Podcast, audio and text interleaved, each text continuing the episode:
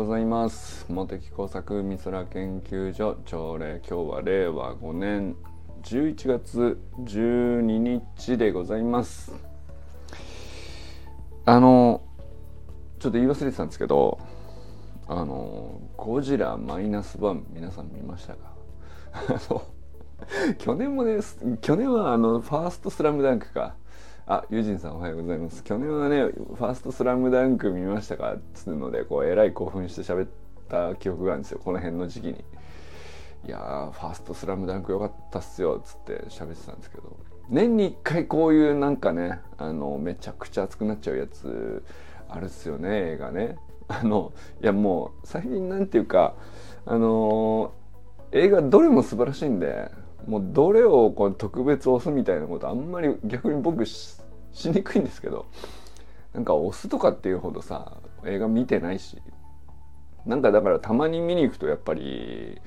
なんていうの僕そんなにこう目が超えてるわけじゃないからたまに映画館で大スクリーンで見るだけでさもうクレヨンしんちゃんでも感動しちゃうんですよね。クレヨンしんちゃんも素晴らしいんですよだからね。だからなんかこの間娘と3人で見に行ったクレヨンしんちゃんの何だったっけな？忘れましたけど。あれも普通に良かったですからね。おおってなってははってなって最後結構泣くっていうね。割とだからなんかあのこれがいい映画とかこの辺これが素晴らしいとかあんまりこう語るだけの素養がないんですけどもただなんかそういう中でもこれはたまらんなというね。あのいうのあるんですよやっぱりね。見に行きたくて見に行ってるっていうのもあるんですけど、まあ、それがあのユージンさんねあのレスポンスしてくれてましたけどゴジラマイナスワンですね。これはすごかったっすね。なんて言っていいか分かんないです。なんて言っていいか分かんないんですけどあのなんかまああの YouTube とかにね結構そのネタバレなし書評とかさネタバレあり書評とかこういろいろ分かれてもうものすごいこう YouTube さんたちが盛り上がってていや「シン・ゴジラ」声じゃないかと、うん、なんか呼び声が高いらしいんですよ。でなんだろうな。まあ「シン・ゴジラ」を超えるか超えないかは ちょっとその興行収入で見るのかあの作品としてどうこうみたいなその路線で行くのかで全然違うかもしれないですけど、まあ、僕も「シン・ゴジラ」も大好きなんですよね。あの5回 ,5 回じゃ聞かないと思うなもっと見たと思うんですけどねなんかあの「シン・ゴジラ」の年もさ「あの君の名は」があってなんだっけなんかビッグヒットが3連発みたいな感じだったと思うんですよね。でまあその中でもま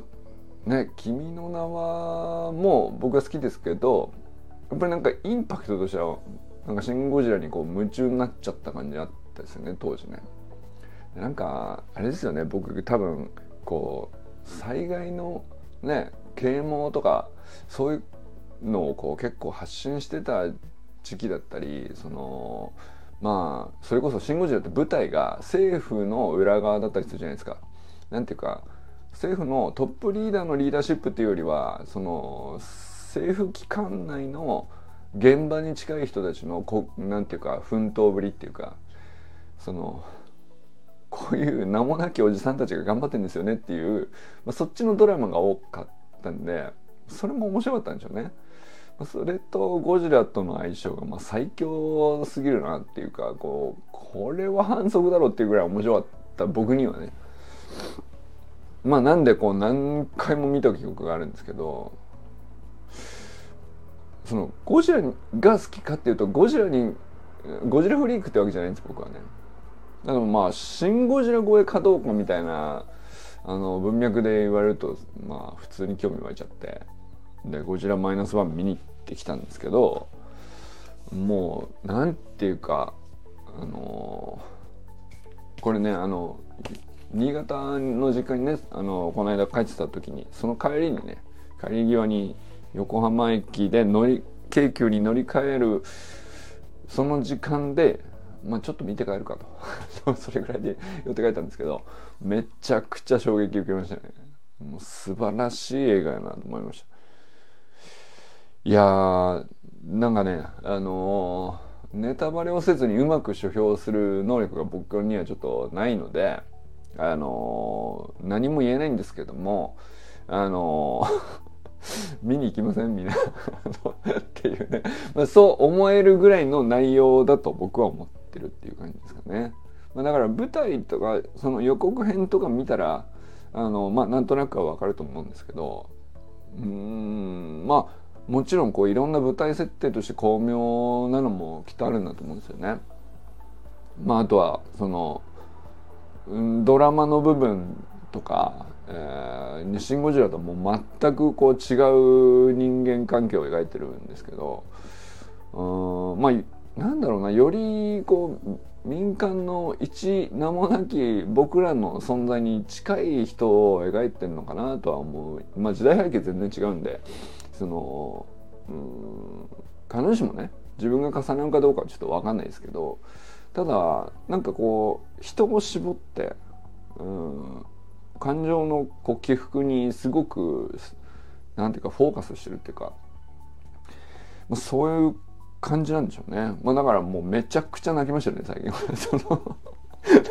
もうなんていうか作者の思い通りにねあのいいようにやられましたね。多分ね。だからこれゴジラ見に来たんだっけって感じにそのね見た目はなってると思うんですけど、まあ、ゴジラゴジラでいい具合にその、まあ、困難の象徴みたいな感じですよね。まあその怖いか怖くないかとかすごいかすごくないかとかまあいろいろあるんですけどおそらくね。でまあなんかその書評を YouTube でさ語ってらっしゃる人たちからするとこうなんか何がどうすごいのかをこう細かく見てる人もいればあのそうそうじゃないだろうって言ってる人もいるいるにはいるんですけどただなんかこうフラットにさらっとこうなんか特にゴジラに思い入れがない状態で単純にこういい映画らしいよふーんって言って見に行くっていう感じのか の見方がね一番ツボにはまるんじゃないかなっていうね。あのそうですねだから「ビバンとかさみんなでこうあれがこうだよねそれがそうだよねっていうそのお互い見た人同士でだけこうネタバレをしながら喋れるさあの面白みってこう一時期あったじゃないですか。あの感じはすごい楽しみやすそうだなという、こうなんか分かりやすいですよね。あの、あそこってこうだよねって言いたくなるやつね。なんかこういちいちこう、うん、なんだろうな。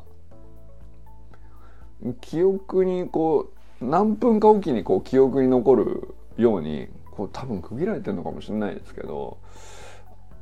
そうなんかその流れとかも細かく覚えようとしてるわけじゃないんだけどすっげえ分かりやすくて、まあ、多分その素人目に分かりやすいっていう感じだと思うんだよね。だからクロートにはいろいろこうあの言いたいこともあるのかもしれないですけどゴジラフリークねそのゴジラにこだわりのある人とかあのもう映画めちゃくちゃ見てて目超えてますよっていう人は、まあ、ひょっとしたらそのいろいろ言いたいことあるのかもしれないですけどなんか、まあ、たまにその なんていうかたまにじゃあこれちょっと見てみようかなぐらいな感じでいく僕みたいな感じからするとねこちらマイナスワンは素晴らしいですね。このこなんまあ、今年ねそのいろんなあのこの後配給とかねあとはスパイファミリーとかあの、子供たちがこう行きたいって言ってる。まあ僕もねあのスパイファミリーも好きだし配給も好きなんであのじゃあみんなで行くかみたいな感じになってるんでそれはそれでね楽しみなんですけどここれは何ていうかこうあんまりその家で押しても スンって感じなんですよ。家の中でね。あのへえってなっちゃってまあなんだろうどうだろうな。息子は見に行くかもしれないけどね。っていうぐらいな感じの反応なんですけどね。なんかそのゴジラが怖いから嫌だとかなんかそういう感じなんだよね、まあ、確かに怖いんだけど。怖いんだがそのずっとサスペンスで引っ張るみたいなその映画のカラーじゃないんですごくポップだなと思いましたねなんかね。ゴジラっていうこう生き物自体はすっげえ怖くもちろん書かれているけどなんていうか前編通してなんていうかこう親子で見れるっていうかね。その基本的にはその家でさ「三丁目の夕日」を見て DVD を「三丁目の夕日」をさあのなんとなく見てるみたいなあのほんわかした感じっていうか。なんていうかなそっちの方が感情的な支配としてはこう長い気がするんですけどね。うん、まあだからなんかその非常に優しいタッチなんですよね。優しいタッチなんだがあのたまに出てくるゴジラがめっちゃくちゃ怖くてだからそのメリハリがメリハリっていうのかコントラストっていうのかそのうんそれがすごいんだよなでもそのゴジラが常にこう意識させられててシン・ゴジラとかはそうなんですよもう常にねゴジラに対してどうするこれもこの手も打ったけどいや違うみたいなことをずっと緊迫感緊迫感の連続で引っ張っていく感じがしましたけど、まあ、それがねずっとハラハラしてて面白いっていう、まあ、そのパターンですよね。で、まあ、スピード感だったりその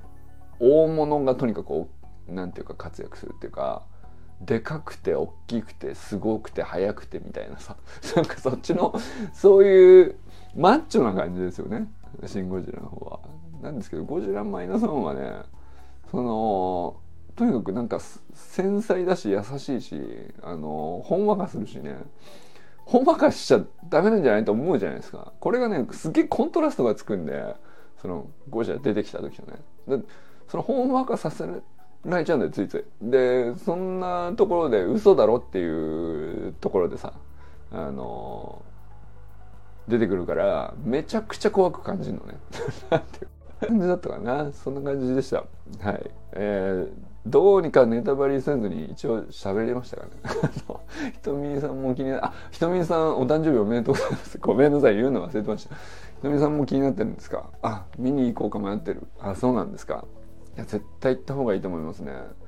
進撃の巨人好きなんでしょ？だって。それはもうゴジラ見るでしょそれ進撃の巨人みたいなもんじゃないですかあんなの。だって。いやわかんないけど。まあでもすごく「進撃の巨人」の序盤のねウォールマリアの壁の中だけで人々が生きてたみたいなシーンあるじゃないですか。あのまあだからあの感じをぶち壊されるみたいなあのまあ「進撃の巨人」の巨人の登場によってねまあその瞬間に近いのかなっていうねあの「進撃の巨人」のストーリー展開としては。もう後半とかさあのどんどんこう奥深く展開していくとあんまりこう重なる部分っていう感じじゃないかもしれないけどまあ序盤の設定ですよね。進撃の巨人もなんかもう見事な設定勝ちでスタートしてるじゃないですか。こう序盤の10巻ぐらいまでですか。漫画でいくとね。でまあシーズン1のアニメでいうとシーズン1のあたりですけどとにかくまあひたすらなんか巨人出てきたらめっちゃ絶望みたいな感じなんだけど意外とさその巨人が出てくるシーン以外のところって割となんかポップじゃないですか。だからなんかその絵柄がこうすごいなんていうかうんきついように見えて意外となんかこうみんなで見れちゃうんですよねポップに。っていうか。あれがだから僕はすごい見事だなと思うんですけどすっごい完成度高いですよね「進撃の巨人」ってね。そのシナリオの作り込みっていうかあれ最初からもう全部の世界観と設定とシナリオ展開とあの決まった上で書いてるっていうのを聞いたら聞いたことあるんですけど「進撃の巨人」はコミックを大人買いしたいって言ってました。いや僕はもう Kindle で全部大人買いしましたね、うん、いやあのー、すごい漫画だなと思いますね。あ清水さんおはようございます。進撃の巨人あたりも面白いですね。よくさ読書会とかあるじゃないですか。この本をテーマにみんなで読み合ってあの私はここに共感しましたみたいな感じで集まるのかな。もうやったことないんでちょっと分かんないですけど、まあ、あれに近い感じで「進撃の巨人」とかも面白いかもしれないですね「進撃の巨人会」とか「えー、ゴジラマイナスワン会」とか、えーですか配給会とか。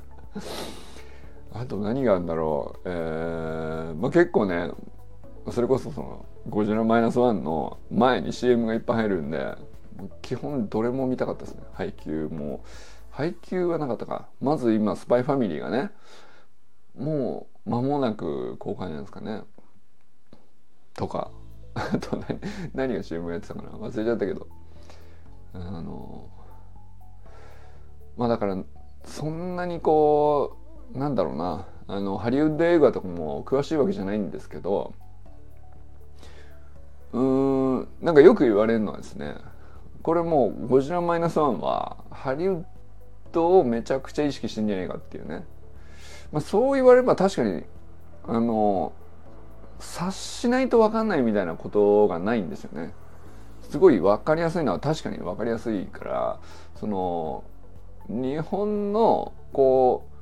うストーリー展開の書き方の癖みたいなあのので海外受けしないみたいなその「シン・ゴジラ」はねなんかあんだけ日本で 大爆発 っていうかさものすごい流行ったのにあんまりこう海外に受けなかったらしいんですよ。まあその要するに日本政府の裏でやってるおじさんたちのこう苦悩みたいなやつってさあれいわゆるもう日本だけなのよあの苦悩ってね。あんなことを細かくいちいち気にしてるのって日本だけだからさ日本の組織だけだから。いややっちゃえば早くっていう感じになっちゃうんだろうね。多分ね。それすっげえわかるなと思いますけど。そんなことしのごの言わずにもう目の前来てんだから撃っちゃえよみたいな感じだと思うんですけど。まあそれをやるのにもいちいち全部手続きして全部決済取ってみたいなことをあの、まあ、そのそのなんていうかあのおかしさっていうか、まあ、滑稽とまではねあの言わないんですけどまあでもちょっとその小バカには決してしないんだけどなんていうか極めて真面目に書いてる。と思うしあのリスペクトもすごいあると思うんですよね。その現場でこう政府組織内でいろいろこう苦悩してる人たちのこういろいろなセリフのやり取りっていうのはあのそれに対して俺すごいリスペクトあるなと思ってでなおかつそういうことあるよなって思わされるっていうだからめちゃくちゃ笑っちゃうんだけどでもゴジラですけどみたいなさそやってそれやってたらさみたいな感じなんだよね。あのそういうのってだからあんまりこう日本の中ではすごい笑えると思うんですけど文脈がみんな分かってるから日本人ってそういうとこあるよねみたいな。だけどまあ外では受けなかったんでしょうね。あの分かんねえかそれは確かにっていうね「進撃の巨人」最終巻巻末のおまけ漫画で本編エンディングについての感想があるのが好き。あそうなの？えそれちょっと俺なんかは読んだのかな？多分最終巻まで読んだと思うんだけど。それあんまり分かんなかった。それ見てみようかな。あそうなんだ。やっぱり「進撃の巨人」は結構みんなで語れる感じなんですかね。そうですね「進撃の巨人会」やってもいいかもしれないですね。夜会で。はい。まあだからそうその感じでいくとねなんかあの日本人にしか分かんないでしょっていうのがなくてうんすごくなんていうか家族のこう基本的な感情の起伏ってこういうもんだよねっていうそこがこう例えばね家族をこう作らない国ってないから。まあそれを共有できるじゃないですか基本的なストーリーって。だからまあベタといえばベタなんだと思うんですけどあのまあただそれゴジラとミックスしちゃうのっていう感じなんですよね。そっちはそっちですごい作るの大変じゃないですか。あの家族ドラマっていうかヒューマンドラマっていうかなんかその人間関係の感情の起伏みたいので感動みたいな話ってまあ暖かくなったり優しくなったりとか感動したりとかうんまあ悲しくなったりとかっていうね。なんかそっちを描くのってそれだけですっげえ大変だからそんなところにそのゴジラみたいに異物を混ぜるってすっげえむずいと思うんですけど よく混ぜたなっていう。いやでもこれが見事でいやすごいなと思いましたね。それ同居して大丈夫なんですねっていうね。その違和感はなかったですかね。違和感っていうかいやいやもうそうなんていうかそうとしか作れないよねっていう、うん、でもそれこそ時代背景的に戦後不幸みたいな話でもあるからなんだろうね。うん今の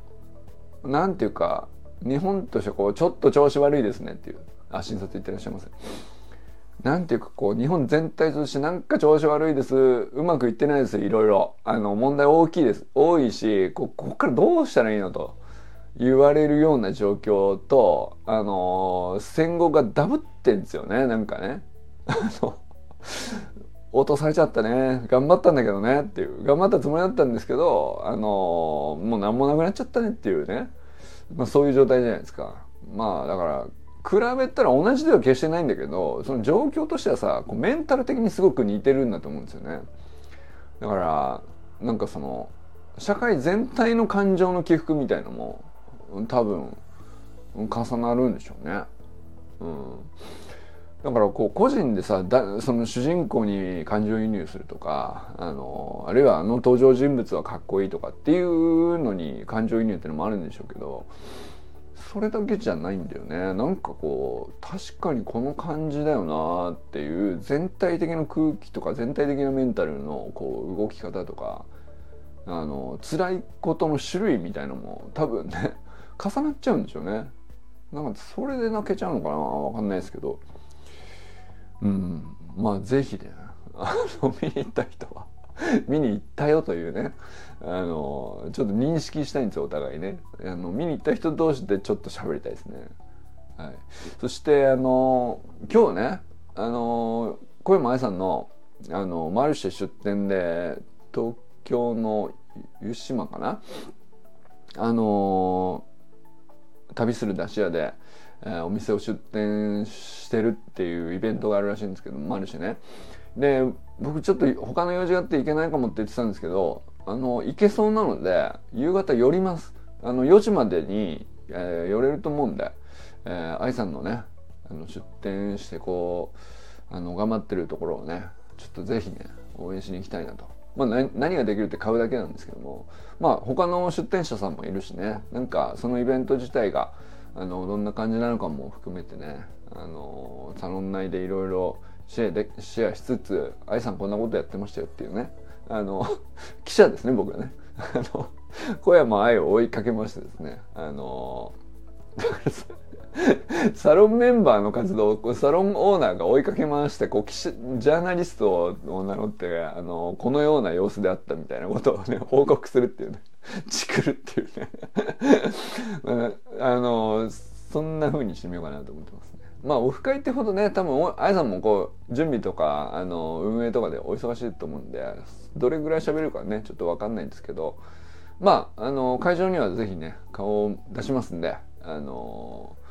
まああの売ってるものとかあの企画とかも含めてねあの愛さんのお店を楽しんでいきたいなと思ったりしております。はい、ということで、えー、佐藤ひろみさんおはようございます。川明宏さんおはようございます。えー、安倍ゆきかさんおはようございます。ゆきかさんのね、あのセミナーの方もね、あの本当に本当レベル高い内容で、今回はね、あの幸せの定義をこう心理学と脳科学と量子力学とこうなんていうか使う学問によって定義の仕方が違うよねっていう話をね改めてまとめてしてくれてたんですけどこれねすごい面白い話だなと思ったんでこれそなんていうかそれぞれ個々にはなんか割ともうなんていうかうん隠されてる情報じゃないんでそんなにこうアクセスとして難しくないと思うんですよ。本読んでもいいし YouTube にも割と正しいこと載ってるしね。でまあなんだろうな。そのググれば記事もいっぱい出てくるしそれこそチャット GPT に聞けばね。心理学的に言うとこういうどのように定義できますかみたいなさ聞き方しちゃって割とちゃんと答えてくれるからね。まあだからその調べたきゃこうどこにでもある情報になりつつあるんですけどただあの要するにど幸せとは何かをどのように定義するかっていう問い自体をこう基本的になかなか持てないもんなんですよね。でもそこにちゃんと何て言うか、うん、立ち返ったとしてですねその上で心理学心理学的にアプローチするか、まあ、哲学としてこう掘り下げるかあの、まあ、個人の哲学として掘り下げるっていうのもありだしこう社会全体として捉えるかも別じゃないですか。そうするとね。そうするとまあなんかあのいろんな学問だったりいろんなそのうんまあなんていうんですかね。組織の大きさだったり個人個々人自分の中だけでこう完結するような言葉でまとめるっていうのもそれ一回は必要だしいろいろなアプローチ絶対やってみる必要があるんですよね。ああいうのってね。でそれがあやふやなまんまなんでなんかその長期的にはどっちに行きたいかっていうこととあの目の前であの起きた出来事に対して感情的にこう瞬発的に反応してしまうっていう。なんていうかついつい反応しちゃうやつね。それと見分けがつかなくなってっちゃうんですよね。だからそうするとなんかしその本当は幸せっていうのは自分はこう長期的にはこっちに定義してんだけどそれとずれた行動ばっかり直近直近の行動としてはやあのやり続けちゃうみたいなことが、まあ、よくよく起こるからあのまあああいうまとめっていうのがすごく有意義なんだろうと思うんですけどあれは本当に面白い話ででなかでなかなかないなと思うのがやっぱり複数の学問の言葉であの同じことを、うん、説明すると全然こうなんか言葉とかあの定義してる何て言うかな組み立て方っていうかそれは全然違うんだけど脳内物質のセロトニンで幸せを定義すればさそれがそれが分泌分泌されてる瞬間を幸せと定義したっていうわけなんだけどまあでもそれはねセロトニンでいくかオキシトシンでいくかドーパミンでいくかドーパミン的幸せもあるよね。だけどまあそれまあいわゆる快楽って言われるものに近い短期的なね快楽に近いのかもしれないしまあオキシトシンとかっていうとあの人間関係上のこううん優しさに触れた時のあのホッとするような感じを幸せって言ってるかもしれないし、うん、まあ単純に言ってセロトニンがよく出てる時にはご機嫌でいられるってね何が起こってるかどうかあんまり関係なくて基本的に健康でご機嫌でいられるってことが幸せなのかもしれないし。それによっても全然こう定義が変わっちゃうよねっていうね。でそれはなんかその知識としてはみんなそれなりにこうまあ割とポップな知識になってきてみんな知ってるっちゃ知ってるかもしれないけど自分と当てはめるとか今この瞬間の自分をどのように分析するかとかって、ね、結構難しいんですよねメタ認知っていうか。その自分の外側に自分の視線を持ってって自分を評価するみたいなことって。思いのほかあのやった方がいいと思いつつできないもんなんだよね。でこれはやっぱりそういうのができるじゃあどうしたらできるかっつったらやっぱり人の話を聞くっていう瞬間が一番やりやすいんですよね。だからゆっかさんの話とかねすっごいいいなと思いましたね。えー、小山愛さんおはようございます。マルシェ行きますんで 楽しみにしております。えー、なんだっけ。えー、佐藤直君おはようございます。山田友人さんおはようございます、えー、アンダーセブンティーンか。あの矢田龍之介君のね活躍がうん出なかったんでしたっけ結局ね。まあでもあのメンバーには選ばれてて、まあ、昨日の試合もね勝ったっていうことで、まあ、非常になんか面白い話だよね。なんかねご縁あって近くにいた人がさあのそういう活躍してるとかっていうまあ裏話っていうほど裏話でもないんだけどなんかあのなんか縁を感じてなかったら応援してなかったなっていう人をうんまあちょっとしたきっかけで応援できるっていうんだったらあのまあこれもねそれこそハッピーの定義に何かによりますけどそういうものが増えてた方がいいんですよね結局ね。だから人間関係もこうなんか数増えりゃいいのかって言ったらそうじゃないんだけど、うん、応援しなんかこうスッと応援できるような相手がこう見つかるっていうのはもうハッピーの定義にこう関わるよねっていう気はしましたね。楽しみが増えるっていうかね。うんえー、中村修平さんおはようございます。えー、寺井修香さんおはようございます。清水信之さんおはようございます。今日もありがとうございます。えー、山本健太さんおはようございます。森本あかねさん、全くんかおはようございます。砂塚森忠さんおはようございます。ということでね、今日は皆様どなたと笑いますでしょうか。今日も良き一日をお過ごしください。清水さんありがとうございます。じゃあね